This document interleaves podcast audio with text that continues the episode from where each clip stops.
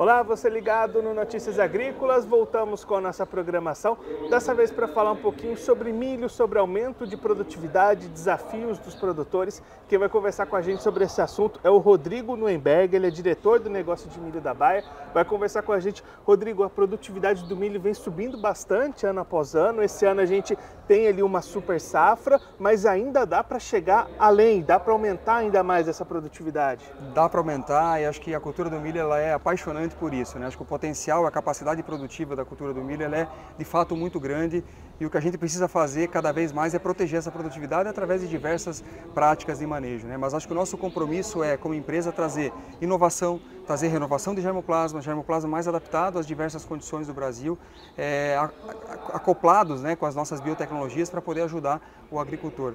Recentemente nós lançamos 18 híbridos, há três anos atrás lançamos 18 híbridos que já representam 50% do portfólio que a gente vende no Brasil hoje. Ou seja, esse é o nosso compromisso de inovação, renovar o portfólio a cada dia para trazer coisas melhores, mais produtivas, para que a genética de fato seja uma das ferramentas aí para o agricultor produzir cada vez mais. Quando a gente vê produtividades aqui, né, estamos rodando pela 63 aqui, você vê produtividades de safrinha, muito comum a gente encontrar 170, 180, 200, acima de 200 sacas por hectare em diversos talhões. Isso era algo muito longe, né, quando a gente fala aí, talvez há 10 anos atrás. O campeão nacional de produtividade da safrinha do ano passado veio aqui da região de Sorriso com 248 sacas por hectare e a gente tem o prazer de poder fazer parte dessa história e poder ajudar os agricultores a, a ter melhores resultados é, ano após ano. É, Rodrigo, um desses gargalos para a produtividade, se não for o principal, tem sido a cigarrinha nos últimos anos. Como é que vocês estão acompanhando essa situação e talvez até oferecendo soluções para os produtores nos próximos anos? Sem dúvida, acho que a agricultura é muito dinâmica, né? ainda mais no Brasil, que você tem diversos climas, diversas regiões distintas. Né?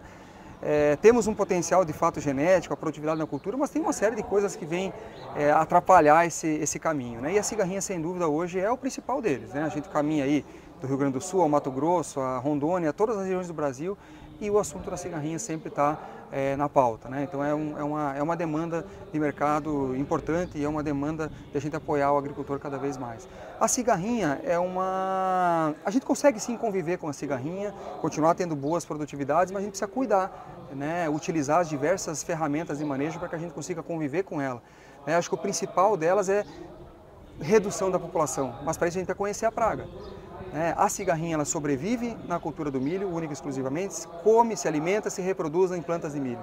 Então nós precisamos é, envolver a cadeia para que todos os agricultores é, tenham um olhar para controle de milho tiguera, de milho voluntário para que a gente não permita que na entre safra da cultura do milho a gente tenha a praga se reproduzindo constantemente. E esse é um do, uma das ferramentas mais importantes. Mas não é a única. Nós temos a escolha de, de, híbridos mais tolerantes, que é de fato uma ferramenta de manejo importante, a utilização de produtos químicos de proteção, seja de tratamento de semente ou seja de proteção é, durante a cultura do milho, combinando produtos de choque, produtos de translocação translaminar, é, que controlem a ovoposição da cigarrinha, para que a gente sempre tenha a população baixa e que a gente não consiga, é, não chegue onde a gente não quer, que é que a cigarrinha transmita né, as doenças e traga realmente um impacto alto em produtividade. Acho que o grande ponto é esse. O trabalho ele é coletivo, então não adianta eu como agricultor fazer ou meus vizinhos não fazerem, porque ela, a praga sobrevoa regiões longas e distantes, né? Então é um manejo coletivo e não existe uma bala de prata. A gente tem que fazer o manejo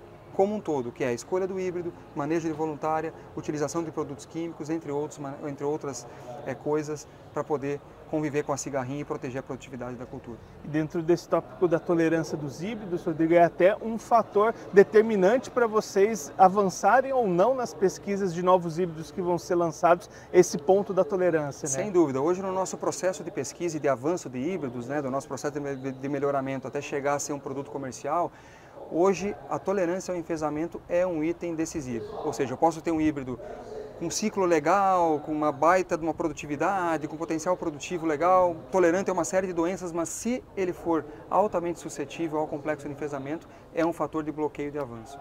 Porque essa é uma demanda do agricultor.